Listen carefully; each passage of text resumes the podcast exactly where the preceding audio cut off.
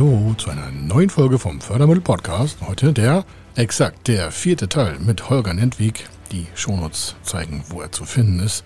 Mit seinem Podcast äh, Lass dich nicht abzocken haben wir mal eine Kooperation hier über vier Teile. Das ist der vierte Teil und äh, der Holger hat uns ja in seinem Podcast eingeladen und wie auch bei uns. Aber das hier ist die vierte Teileinheit, also die vierte Spur. Das heißt also, wir haben ja die Audios äh, dementsprechend ausgetauscht und jetzt hören Sie die Podcast-Folge, die auch beim Holger läuft und zwar über Verkaufen und Kaufen von Unternehmen. Natürlich aus unserer Sicht also das Kaufen und Finanzieren und die Nutzung von Förderprogrammen für den Unternehmenskauf. Aber wir beleuchten auch so die emotionalen Faktoren und auch die Bankensicht auf das Thema Unternehmenskauf im Jahre 2022, 2023, 2024. Also, wenn Sie Lust haben, sich mal mit diesem Thema zu beschäftigen, dann bleiben Sie dran. Wenn Sie keine Lust haben, bleiben Sie auch dran. Warum? Selbst der Holger sagt, Mensch, ihr macht ja nicht nur Fördermittelberatung, ihr macht ja auch Strategieberatung. Es sind also so viele Insights da drin, die Sie für Ihr tägliches äh, quasi Finanzleben brauchen im Unternehmen, dass ich nur bitten kann, auf jeden Fall auch diese Folge zu hören und dann weiter zu verteilen an Ihren Steuerberater, an Ihre Wirtschafts- und äh, geschäftsentscheidenden Positionen im, im Umfeld, das heißt Wirtschaftsprüfer, Rechtsanwälte, andere Unternehmerkollegen. Warum? Das Thema ist so, so, so gigantisch mit Chancen versehen, das Thema Unternehmenskauf, dass das viele wissen müssen, aber die meisten denken, dass es das gar nicht so gibt. Also, hier ist der Kai Schimmelfeder mit dem Holger Nentwich zusammen und das Thema Unternehmenskauf mit Förderprogrammen aus Sicht auch mal einer Metaebene, damit das Ganze besser umgesetzt werden wird. Also, bis gleich. Er ist Mr. Fördermittel, Buchautor, Vortragsredner, Moderator seiner eigenen Fernsehsendung zum Thema Fördermittel und Geschäftsführer der Feder Consulting. Mit seinem Team berät er kleine, mittlere und große Unternehmen rund um die Themen Fördermittel, Fördergelder und Zuschüsse. In diesem Podcast bekommen Sie wertvolle und entscheidende Informationen, wenn es um die Themen Investitionen, Innovationen und Wachstum in Unternehmen geht. Über 25 Jahre Erfahrung, mehrfache Auszeichnungen als Fördermittelexperte, mehrere Milliarden Euro betreutes Investitionsvolumen und über 11.000 Unternehmensprojekte. Davon können Sie jetzt profitieren. Hier ist der Fördermittel-Podcast mit Kai Schimmelfeder. Hallo, hier ist wieder Holger mit deinem Podcast Finanzen, Lernen, Planen, Leben. Der Podcast von und mit Holger Nentwich. Heute der letzte Teil unserer langen Strecke der Quadrologie. Kai Schimmelfeder, herzlich willkommen. Danke, dass du die Zeit nimmst für den vierten Teil. Das ja, war ja schon richtig spannend, was wir in den ersten drei Teilen rausgehauen haben. Für alle, die jetzt meinen, im vierten Teil einsteigen zu wollen, könnt ihr machen, aber mein Tipp, geht vom Teil 1 zu Teil 2 zu Teil 3 die sind zwar in sich abgeschlossen, aber man versteht mehr jetzt im vierten Teil, wenn man die anderen gehört hat. Also deshalb unbedingt alle hören und natürlich teilen, teilen, teilen. Denn wir haben festgestellt, das ist ein Dschungel. Viele Leute wissen es gar nicht. Da ist Falschwissen vorhanden. Ja. Es ist gar kein Wissen vorhanden. Und die denken, ach, Fördermittelberatung, dass es ja hier geht als roten Faden. Da ist einer, der füllt ein paar Anträge aus. Nee, der Kai ist kein Buchhalter mit dieser, wie heißt das, mit diesem Schutzding, was die Leute da früher drüber hatten, damit die Ärmel nicht abgewicht worden sind, wenn sie viel geschrieben haben. Der ist ein Profi, das ist ein Strategieberater, ein Unternehmensberater, der hilft wirklich Unternehmen, die eine Idee haben, etwas zu machen, zu wachsen, sich weiterzuentwickeln. Sagt er, ey, wie ist dein Konzept? Das prüfen wir durch, weil wir haben festgestellt, nicht jeder bekommt hier Geld. Und das Ganze, warum sind wir eigentlich unternehmerisch tätig? Ja, wir sind Arbeitgeber. Wir, wir haben Spaß und Freude, eine, ein tolles Produkt zu machen, dass wir in die Annalen der, der Ewigkeit eingehen können, weil wir so toll und so schön sonst was waren. Aber am Ende des Tages, was wollen wir denn? Wir wollen doch auch neben Spaß und Freude unsere Altersversorgung aufbauen. Wir wollen doch auch einen Wert schaffen für uns, für unsere Mitarbeiter, für unsere Familie, für unsere Kinder. Und deshalb der vierte Teil Unternehmensnachfolge und Fördermittel. Kai, herzlich willkommen. Schön, dass du wieder mit dabei bist. Ja, vielen Tja, Dank. Unternehmensnachfolge, hm. Fördermittel. Jetzt hau mal ein paar Gedanken dazu raus. Ja, super gerne. Das ist, war, war eins der ersten Felder, also Projekt. Wir haben ja ähm, hier neun Fachbereiche. Wir bauen jetzt noch dieses Jahr drei dazu bis Jahresende. Äh, aber eins der ersten war Unternehmenskauf weil ich das erste Unternehmen, was ich selber gemacht habe, war ja neben dem äh, Gründung auch noch eine Kauf. Ich habe ja zwei Unternehmen aktiviert parallel. Das war auch nicht so schlau, aber das habe ich damals so gemacht. Heute wüsste ich es besser. Und Unternehmenskauf ist ein Riesenthema in Bezug für den Unternehmens, äh, auch. Und wir können ja mal so zwei Seiten beleuchten heute. Warum? Das, was wir jetzt besprechen, das trifft beide Positionen. Den Verkäufer, also den, der das Unternehmen abgibt oder abgeben will, und der Käufer, der das gerne kaufen möchte. Wir werden jetzt nicht wieder besprechen, was schon irgendwo 10.000 Mal besprochen wurde, dass viele der Kaufpreis zu hoch ist oder dass, ähm, dass es einfach schlecht vorbereitet wurde oder dass eine Unternehmensnachfolge, wenn man mal drüber nachdenkt, so zwei, drei Jahre brauchen kann. Also der Verkauf, warum Daten vorbereiten, sondern wir gucken mal um die Hotspot-Probleme, die es gibt. Wir haben über, ähm, also die Zahlen schwanken, aber irgendwo zwischen 200 und 400, 500.000 Unternehmen, die in den nächsten Jahren zur Veräußerung dastehen. Das sind so die offiziellen Statistiken. Wer den ersten Teil gehört hat, der weiß, dass wir nicht so auf offizielle Statistiken stehen, sondern wir lieber gerne eigene Daten produzieren. Und wir können sagen, dass Abgabe- oder verkaufsfähig in Deutschland höchstens so 50.000 Unternehmen sind. Die sind Wie viele vorbereitet. Unternehmen gibt es? Was hast du gesagt? Also es gibt äh, 3, also rund 3,4 Millionen Unternehmen. Da drin sind Ja. die Niederlassungen schon drinne, äh, plus noch 1,4 Millionen äh, Freiberufler. Aber die gewerblichen, und wenn wir uns mal auf die konzentrieren, also Freiberufler sind ähm, Steuerberater, Architekten, also Standesbeamte. Ärzte, Rechtsanwälte etc. Ne? Die Das ist, das ist Standesberufler, schon ja. schwerer auch zu verkaufen, weil es da oftmals auch personengebundene Ja, Kundenpositionen gibt. ja, ja. Nehmen wir mal nur die rund drei Millionen Hauptunternehmen plus deren Niederlassung, also es sind 3,04 Hauptunternehmen plus circa 400.000 Niederlassungen dazu von den genannten drei Millionen Unternehmen, also drei Millionen Unternehmen. Und davon sind äh, circa 50.000. äh, kaufbar, Ja, ja, weil die die richtigen Daten haben. ja. Von den Statistiken, ob von der KfW, vom IFO, vom IFM, also von verschiedenen, also IFM heißt Institut für Mittelstandsforschung, das ist in Bonn, das IFO ist das Institut für mittelstandsorientierte Forschung, das ist äh, in München. Ähm, Wir haben den KfW-Monitor zur Nachfolge, der kommt halt aus Berlin. Den gibt's alle drei Monate. Da wird halt gezeigt, was da passiert. Das sind alles kostenlose Sachen, kann ich nur empfehlen. Das sind kostenlose Studien, die brauchen Sie nicht kaufen. Die kriegen Sie so runtergeladen als PDF, brauchen keine E-Mail-Adresse geben. Das ist kein Leadmagnet oder sonstiges. Das sind alles frei öffentliche Unterlagen. Wenn Sie reingeben, Statistik, Nachfolge, werden Sie ganz viele Seiten finden, also in Google, Hm. die das Thema nochmal verdichten können. Das machen wir heute nicht, sondern die Verkäufer unterschätzen immer die Zeiträume von ähm, Kaufpreisverhandlungen und der Verkäufer unterschätzt immer die richtige Reihenfolge. Was ist zu tun? Der Verkäufer und der Käufer, die gehen wir davon aus, die haben sich gematcht. Also da ist ein Unternehmen zu verkaufen, das Kaufpreis, das ist finanzierungsfähig und der Käufer hat auch gewisses Eigenkapital. Wir gehen immer so von 10, 20 Prozent Eigenkapital aus. Eigenkapital in Form von, das Geld liegt jetzt Cash auf der Tisch oder auf der Bank. Wenn der also eine Million Euro kaufen will, also eine Million ist der Kaufpreis, ist auch schon verhandelt, dann sollte der so 100, 150, 200.000 Euro selber haben. Weil die Kaufpreisfinanzierungsvarianten, also Laufzeiten mit Förderkredit, mit Bürgschaften, so bei Käufen so zwischen fünf und sieben Jahre zu Ende ist. Daraus ergeben sich auch Belastungen. Das heißt, wenn ich eine Million Euro bezahlen muss und ich hätte nur eine Laufzeit von der Rückführung von fünf Jahren und habe äh, 200.000 selber, dann habe ich noch 800.000 Euro aus dem Unternehmen pro Jahr in fünf Jahren zurückzuführen. Das heißt 800.000 durch fünf, dementsprechend glaube ich 163, 157.000 oder Hm. was. Ja. Also das ist eine Menge Geld. Und das muss ja auch als Gewinn vorhanden sein. Das unterschätzen viele Käufer. Die äh, kurze Laufzeit der Refinanzierung von Kaufpreisgestaltung. Ich rede jetzt nicht von M&A-Beratern und nicht von M&A-Häusern, die für Aktientauschoptionen sind, sondern ich rede von dem Unternehmen. Fünf Mitarbeiter, zehn Mitarbeiter, 20, 50, 80, 100, 200, 250 Mitarbeiter, 300, 400. Die gehen nicht so easy über den Tisch, wie man manchmal an börsennotierten Positionen sieht, sondern die haben es echt schwer, die richtige Kaufpreisfindung zu bekommen. Warum? Bei diesen Unternehmen ist der Verkäufer jetzt, also die andere Seite, die verkaufen möchte, oftmals noch viel zu emotional gebunden und können nicht loslassen. Und dann preisen die ihre Emotionalität in den Kaufpreis mit ein. Unter dem Motto, ich habe das Unternehmen zehn Jahre aufgebaut oder 20, oder es ist mein Lebenswerk. Dann haben sie auch noch Reputationsverlust, weil viele haben nach dem Verkauf Freizeit.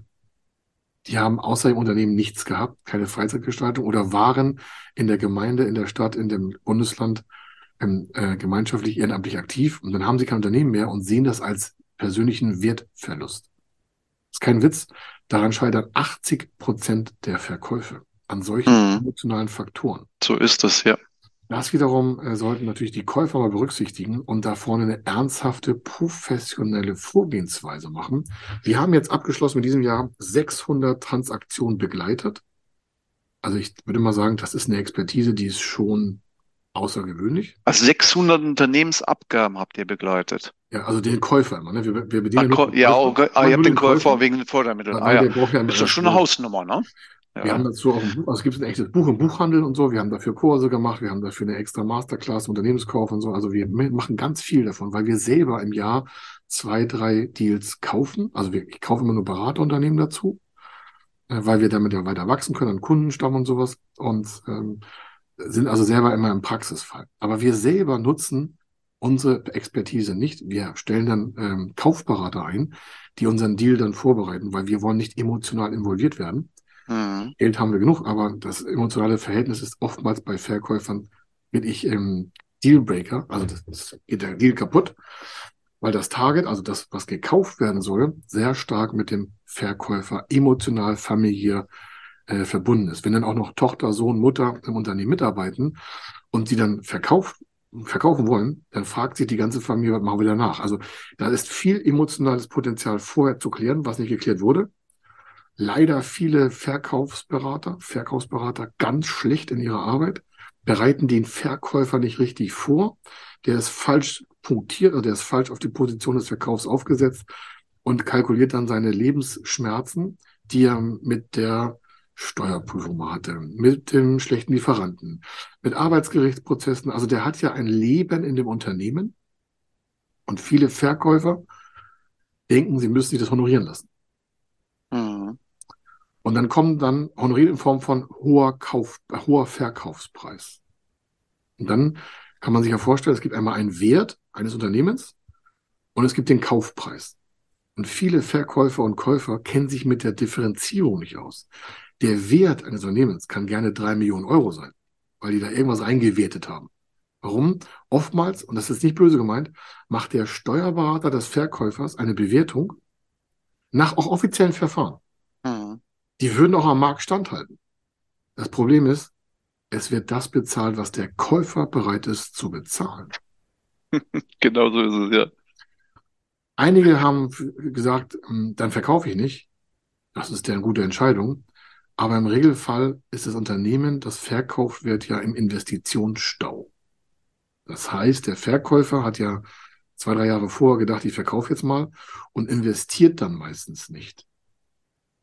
Und wenn wir jetzt zum Thema Digitalisierung, Innovation mal reden, nur um diesen einen kleinen Aspekt mal zu berücksichtigen, ein Unternehmen, das zwei, drei Jahre nicht in Digitalisierung investiert, ich, Hardware und Software, Prozesse, Ablaufschemata, äh, weg vom Papier hin zu äh, elektronischen Dateien, wenn das zwei Jahre nicht gemacht wurde, dann haben wir einen Investitionsstau, den der Käufer sofort in die Kaufpreisbindung einpreist und sagt, okay, von ihren drei Millionen das ist der Wert, habe ich eine Tragfähigkeit, die liegt vielleicht bei 1,2 Millionen Euro. Mhm. Mhm. Und dann ziehe ich mal die Stauinvestition ab. Das sind die Investitionen, die ich sofort sowieso investieren muss. Das sind nochmal 200.000 Euro. Und dann fangen wir uns mal verhandlungsmäßig bei 800.000 Euro Kaufpreis an. Und dann kannst du mhm. dir vorstellen, da fühlt sich der Verkäufer, und wenn das jetzt jemand hört, dann weiß ich schon, was bei den Verkäufern passiert, die verteufeln mich alle. Du salopp gesagt, er fühlt sich verarscht. Ne? Ein Steuerberater geht hin, hat die Due genau. Diligence gemacht, kommt auf den Wert. Jetzt kommt dann der hergelaufene Käufer und erzählt mir, mein Unternehmen ist nichts wert. Das hat mich doch ein Leben lang gut dastehen lassen. Richtig, genau. Aber es ist ein ganz wichtiger Tipp, den, den du gibst. Und, und äh, viele sagen dann auch, wenn dann so Kaufinteressenten zu uns kommen und wir kriegen dann so die ersten Daten, sage ich, okay, der Kaufpreis ist ja ganz lustig, aber ich, und wir machen das ja nicht emotional. Wir hm. beweisen ja, wie hoch der maximale Kaufpreis sein darf, aufgrund mhm. der dann fähigen Tragfähigkeit. Mhm. Also mir ist der Wert des Unternehmens ist total nice to have. Freuen wir uns auch, dass da ein toller Wert ist. Aber wenn der nicht faktisch unterlegt werden kann, interessiert das keine Förderstelle und keine Hausbank. Die sind dann zwar Freunde und sagen, ja, gucken uns mal die Daten an, kein Problem. Es wird nie, ich mache den Job seit 27 Jahren, es wird nie zu einer Zusage kommen bei einer erhöhten Preisbindung. Warum? Die drei Millionen müssen ja refinanziert werden. Es gibt aktuell außer auf dem Parkett, also im Börsenbereich, gar keiner, der Cash zahlen kann, außer ich habe einen Investor an Bord.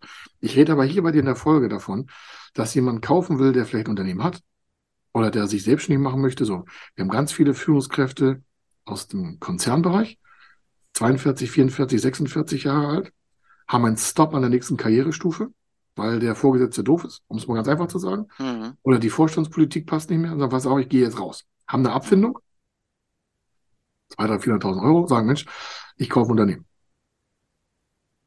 Mal davon abgesehen, was der Käufer jetzt für Probleme hat, aber der hat halt eine gewisse Summe an Kapital. Und von diesen Menschen rede ich oder von einem Team, was ein Unternehmen kauft oder von einem Werksleiter, der sagt, Mensch, Chef, ich kann das Geschäft kaufen. Oder der Chef, der sagt, hey, mein lieber Prokurist, willst du das nicht kaufen? Ich will jetzt in den Ruhestand gehen. Also da gibt es ja ganz viele verschiedene Ebenen, wie Unternehmen gekauft werden. Dafür haben wir auch bei uns Blogartikel auf der Webseite. Kostenlos, kostet nichts, braucht keine E-Mail, kann man so lesen. Ist alles gebührenfrei.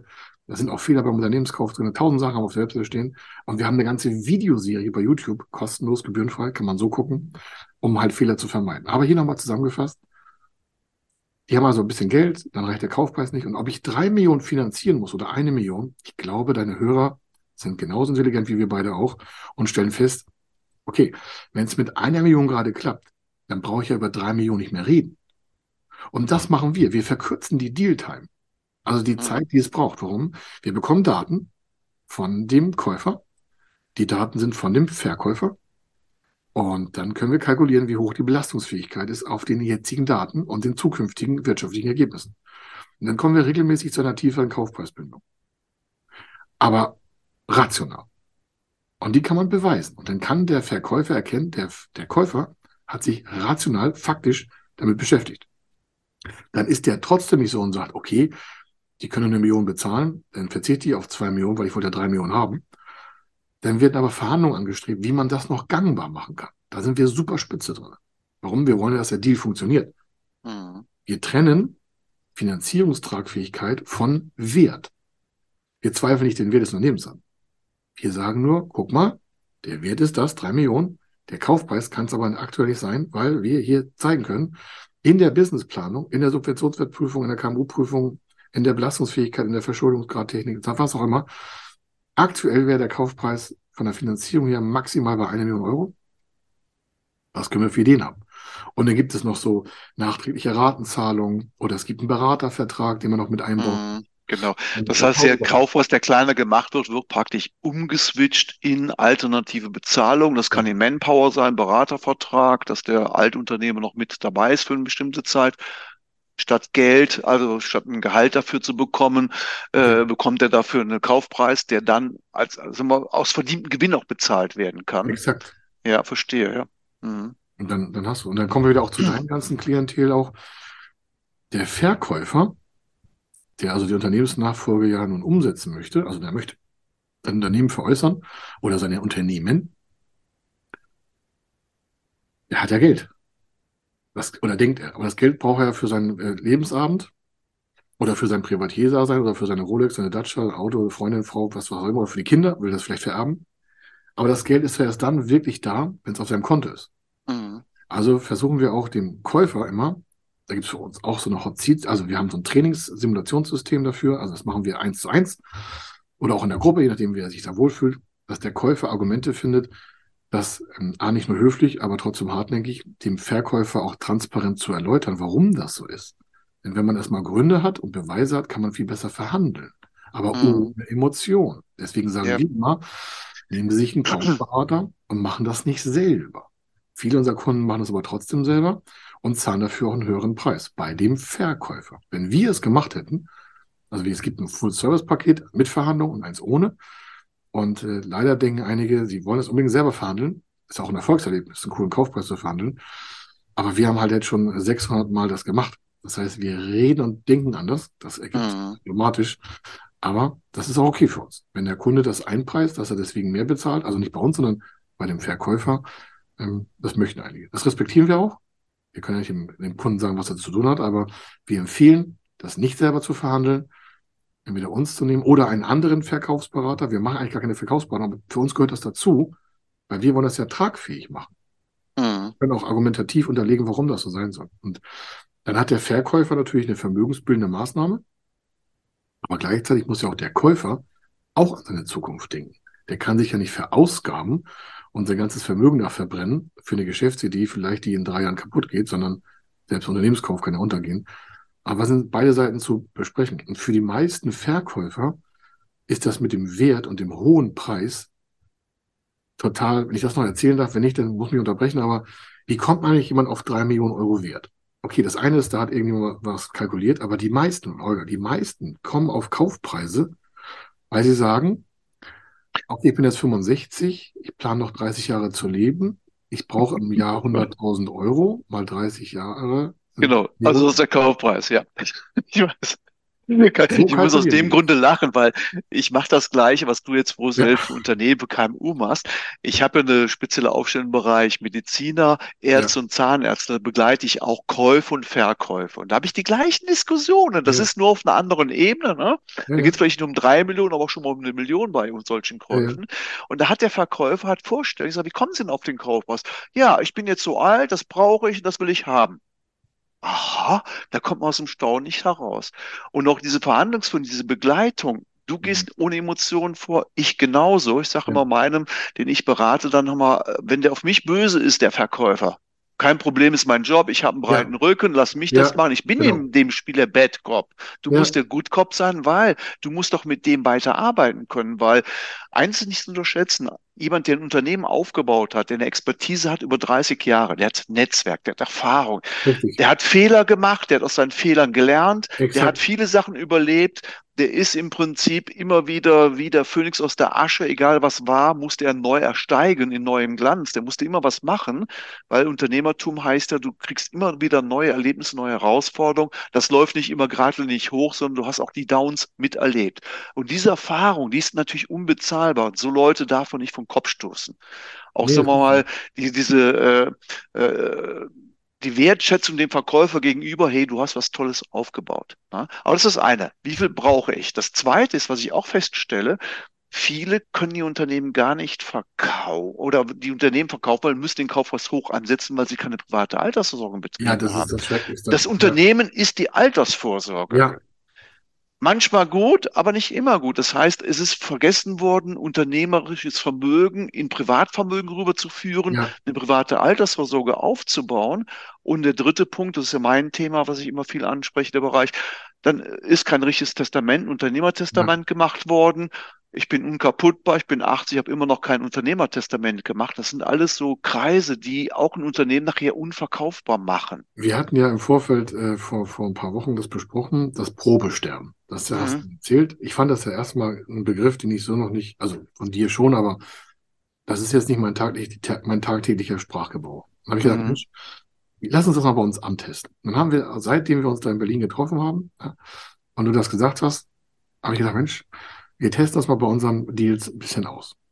Weil wir geglaubt, oder weil wir glauben, das hat sich auch bewahrheitet, kann ich vorwegnehmen, dass wenn wir das Thema Probesterben in einen Kontext bringen bei dem Verkäufer, dass wir den Deal besser gestalten können. Und es ist auch so. Wir haben bei den Verkäufern, wo wir die Verhandlungsführerschaft für den Käufer übernommen haben, mhm. und auch bei den anderen haben wir es denen gesagt, aber da, wo wir das äh, übernommen haben, gesagt, so, jetzt reden wir als Beispiel von drei Millionen und eine Million, also Differenz zwischen Wunsch Verkaufspreis und möglichem Kaufpreis aus rationalen Gründen und finanziellen Gründen des Käufers. Die Differenz ist zwei Millionen.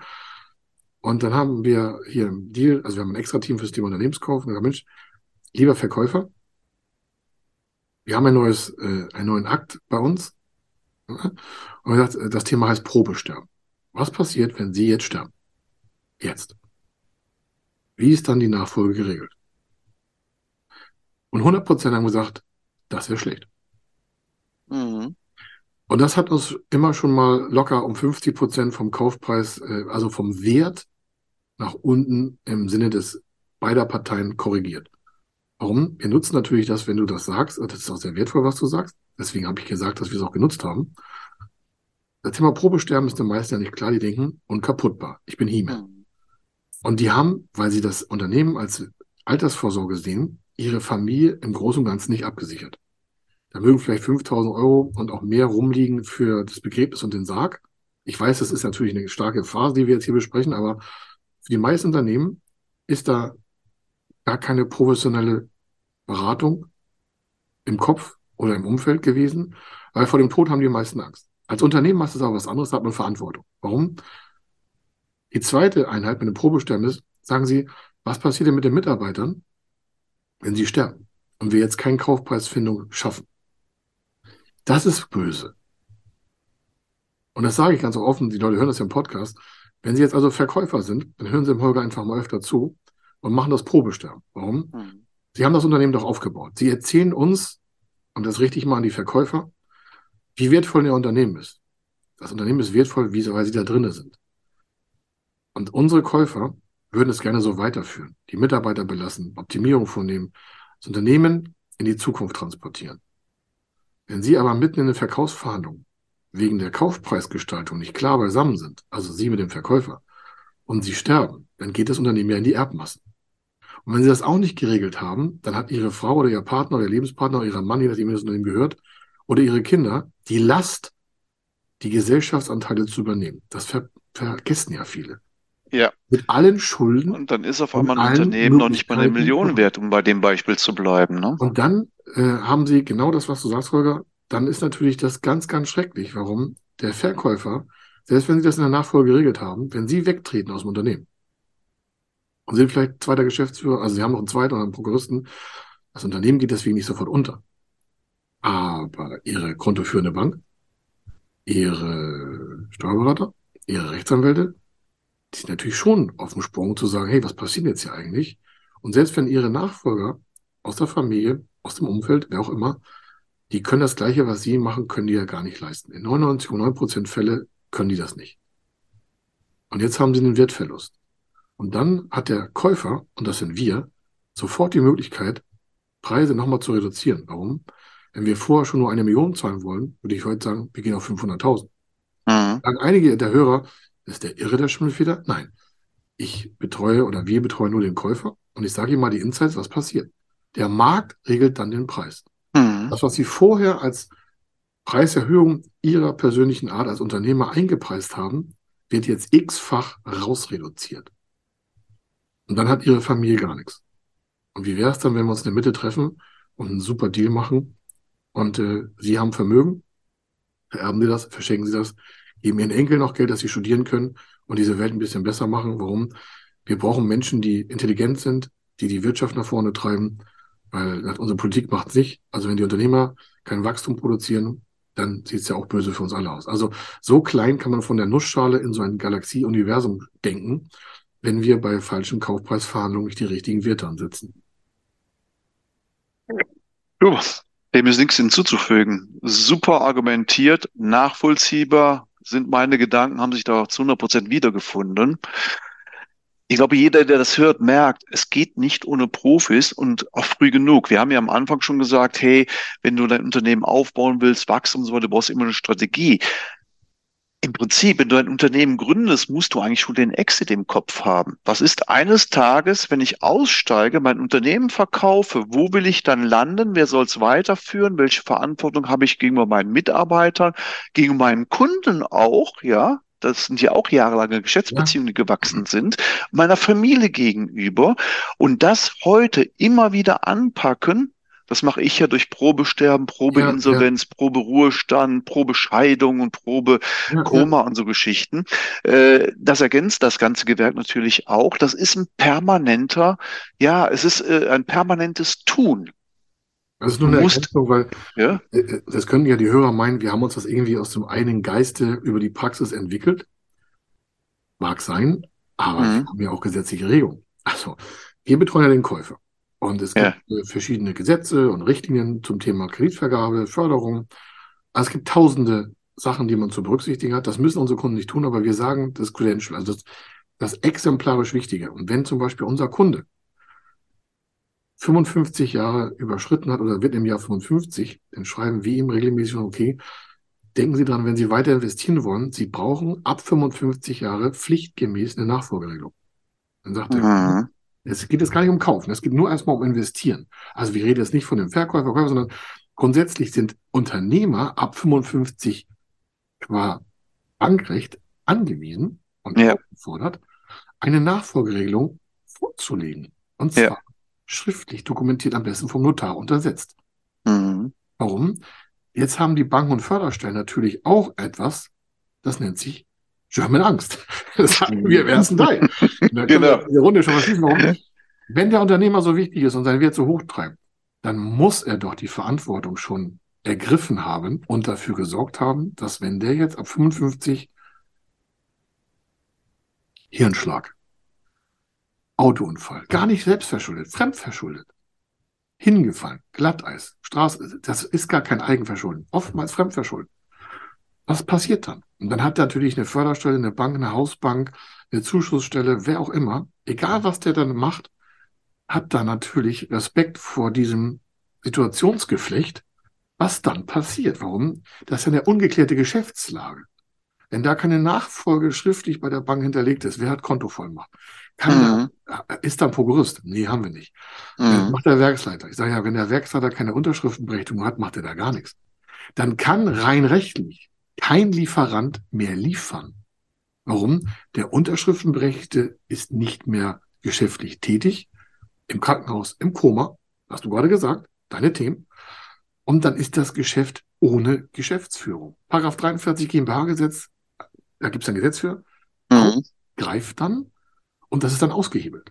Dann Mhm. haben wir eine nicht geschäftsführende Einheit, weil kein Ja. Geschäftsführer geschäftsführend verantwortlich in Person. Das ist ein Schiff ohne Steuermann auf dem stürmischen Meer So, des und Unternehmertums. Das für die Hörer doch, glaube ich, jetzt so Impuls und sagt, boah, das ist jetzt nochmal ein hartes äh, Mhm. Themenspektrum, aber ich danke dem Holger, dass wir mit dem Kai das hören dürfen. Das meine ich auch so selbstbewusst. Warum? Wir machen das ja seit wir noch über eine Generation. Das heißt, wir haben natürlich selber Sterbefälle erlebt von Unternehmen, die wir betreut haben. So ist das, ja. Ne? Also wir, Sie reden jetzt mit einem Fördermittelberater. Der Holger hat gesagt, wir sind noch mehr. Ich sage dafür, aber die das selbst erlebt haben, mitten in Investitionen drinne sind oder davor sind Mhm. oder danach sind. Mhm. 27 Jahre. Wir haben eine Wieder Weiterempfehlungsquote von 99 Prozent. Das heißt, der größte Teil der Kunden ist Stammkunden plus angediente weitere Kunden von deren Kunden und Kunden und Empfehlungsgebern, Geschäftspartner. Warum? Gute Empfehlungen äh, sind für uns natürlich lebensnotwendig, weil wir auf diesem vertrauensbasen Geschäft im Finanzbereich leben. Und Mhm. dann machen wir das 27 Jahre. Und wir haben 12.000 Fälle. Das heißt doch, rein statistisch haben wir bei einer Sterbequote von 5% 600 Todesfälle bei uns. Und das ist noch untertrieben. Wir rechnen ja auch nochmal die 70.000 Fälle, die wir nicht gemacht haben. Weil wir nehmen ja nur von 7.000 Fällen im Jahr, nehmen wir nur 1.000 auf. Mhm. Also sagen wir 6.000 ab. Dann kann sich jeder selber ausrechnen. Die letzten zehn Jahre hatten wir einen Durchschnitt von 7.000 Fällen. Soweit zählen wir auch, gar nicht 27, sondern wir zählen nur die letzten zehn Jahre. Da haben wir halt 6 Milliarden bewegt, Zuschuss gemacht. Das kann man auf der Webseite alles nachlesen. Jetzt nehmen Sie doch bitte als Hörer Ihre wertvolle Zeit, die Sie uns geschenkt haben, und setzen sich heute Abend ein und machen mal drei wichtige Punkte fest und sagen, Mensch, das hat mich ja auch getroffen. Und was sage ich eigentlich meinen Kindern und meiner Familie? Ja, der Tod ist nicht einfach. Gehirnschlag ist auch nicht einfach. Mhm. Ich habe nicht gesagt, dass es einfach ist. Aber was passiert, wenn Sie als Unternehmer das Geschäft unfreiwillig verlassen müssen? Weil Sie nicht mehr geschäftsführend aktiv sein können. Sei es ne, körperlich, geistig, äh, ablehnen will ich gar nicht, muss gar nicht so schlimm sein, aber Sie können einfach nicht arbeiten. Was passiert dann mit Ihrem Einkommen und Ihrem Vermögen? Was passiert dann mit Ihren Kindern? Und dann würde ich mal dem Holger sagen, stimmt, lass mal Probesterben machen. Was passiert denn eigentlich? Und das nutzen wir ja auch. Als Sie fragen, was machen die beiden Typen zusammen? Naja, wir schützen unsere Kunden, indem wir das sensibilisieren. Und Mhm. ich bin sehr dankbar dem Holger. Ich bin Bombenentschärfer. Tickende Zeitbombe entdecken und so, ein entschärfen. martial, also so ein, so ein Das theatralisches ist Wort. martialisch, ne? Ja, genau, martialisch. Du hast das richtige Wort. Genau. gefunden. Aber auch glaube, die- interessant, die du hast ja eben auch, angesprochen, dass die Banken ja durch Bankengesetz und so weiter einfordern müssen bei äh, Kunden über 55, wie ist denn deine Unternehmensnachfolge geregelt? Was ich mitbekomme, und deshalb würde mich da meine Meinung interessieren, die fordern es gar nicht so ein. Nee, nee.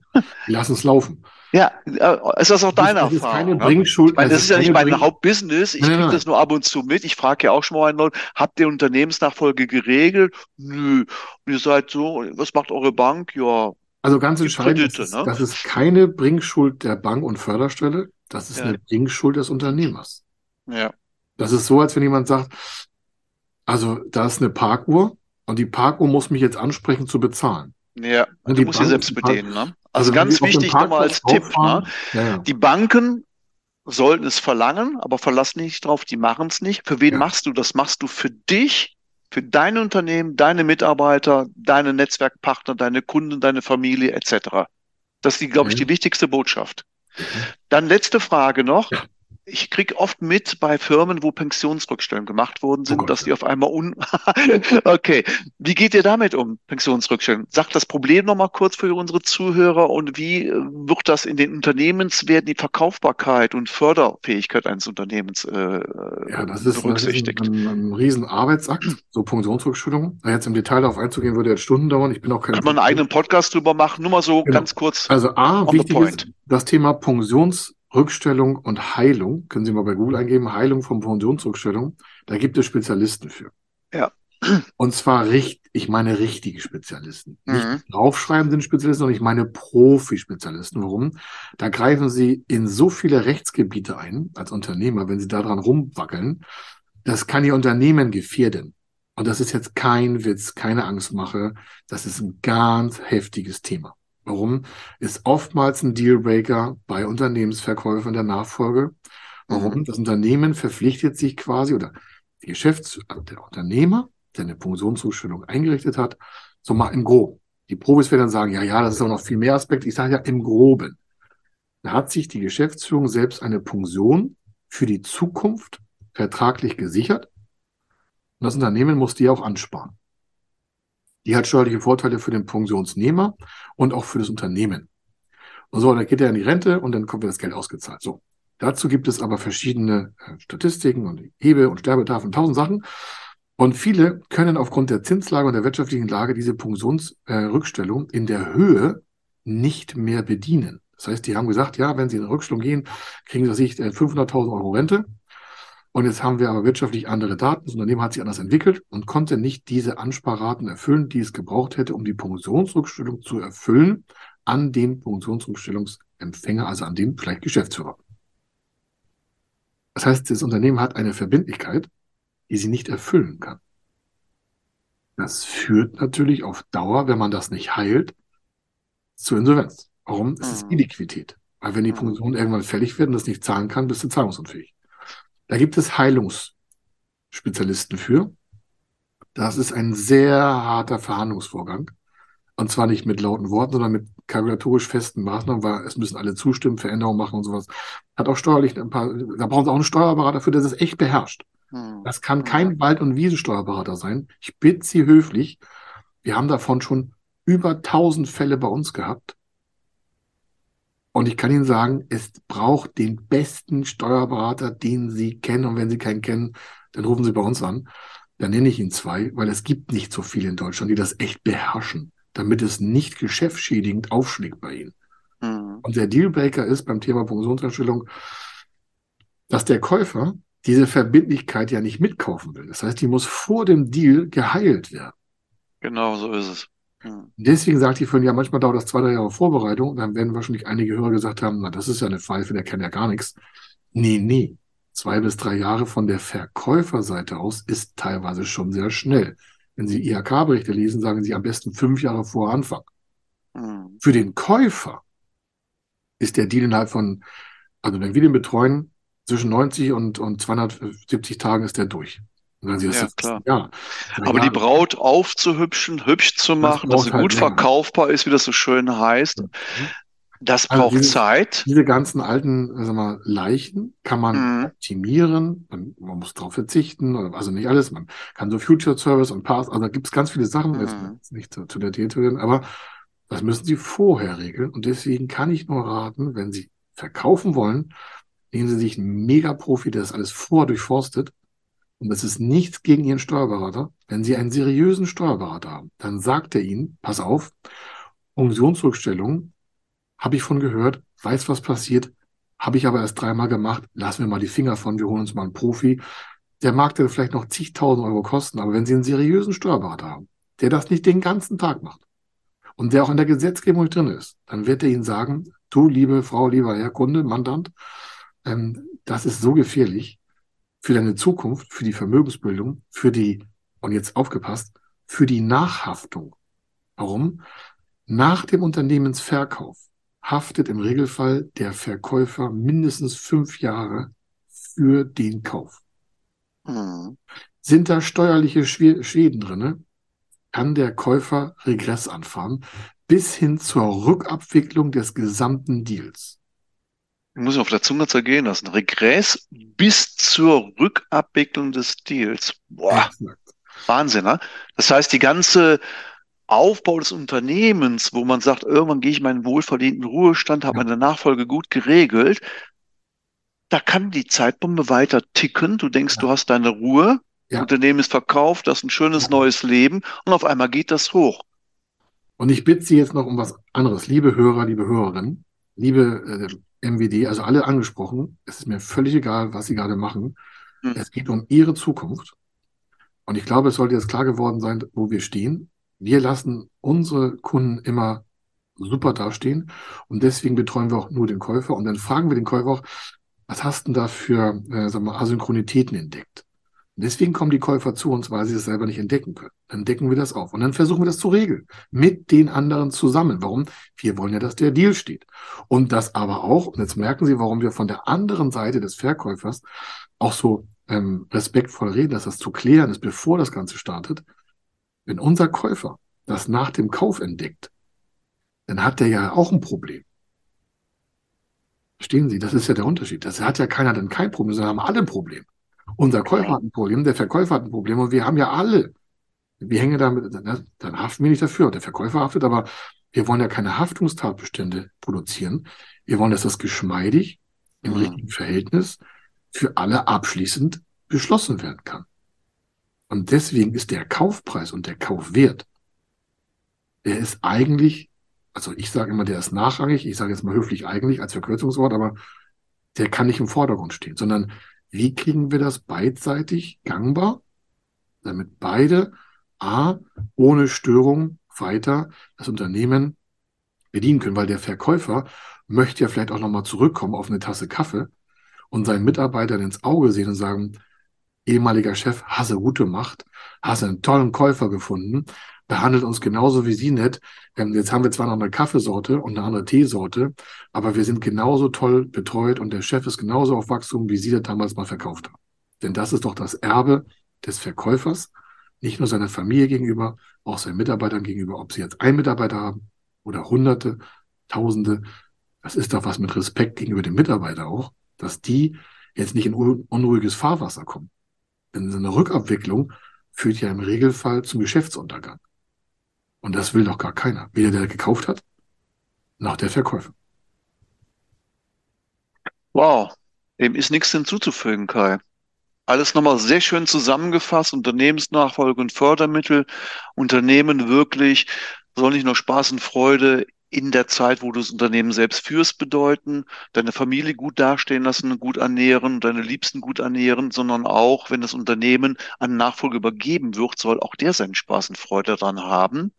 Denn nur dann ist eine Win-Win-Situation, denn mit Nachhaftung, Rückabwicklung und so weiter, das will kein Mensch haben.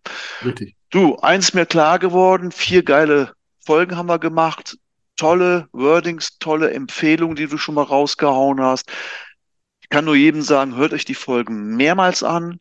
Wenn die raus sind, nehmt den Link, haut den rein, haut den raus ins Internet an Freunde, Bekannte, Steuerberater, Banken etc. Denn das Hauptproblem ist sicherlich nicht vorhandenes Wissen, falsches Wissen und nach dem Motto, ach, ich habe ja noch Zeit genug. Nein, als Unternehmer musst du jeden Tag was unternehmen. Ich weiß, Unternehmer wird immer so als eiermilchlegende Wollmilchsau bezeichnet, der immer unterwegs sein muss. Das ist die Herausforderung. Ich liebe diesen Job als Unternehmer, da zu stehen. Ich nehme an, der Kai auch, das strahlst du ja. mir aus. Das ist deine Berufung. Aber wir haben auch unsere Herausforderung und das Thema ist, du bist kein Unterlasser, sondern Unternehmer. In dem Sinne alles Gute. Kai, dir lieben Dank. Vielen Dank für die Zeit.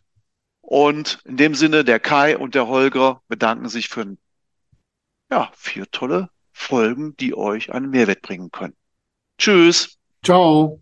Tschüss. Wenn Sie wissen wollen, ob Ihre geplanten Investitionen förderfähig sind und wie Sie zu den richtigen Förderprogrammen kommen, dann gehen Sie auf die Website www.fördermittel-testen.de. Dort können Sie Ihre Projektdaten an das Team von Feder Consulting übermitteln und erhalten dann ein Ergebnis zu den möglichen Förderprogrammen gesendet. Viel Erfolg und eine gute Zukunft.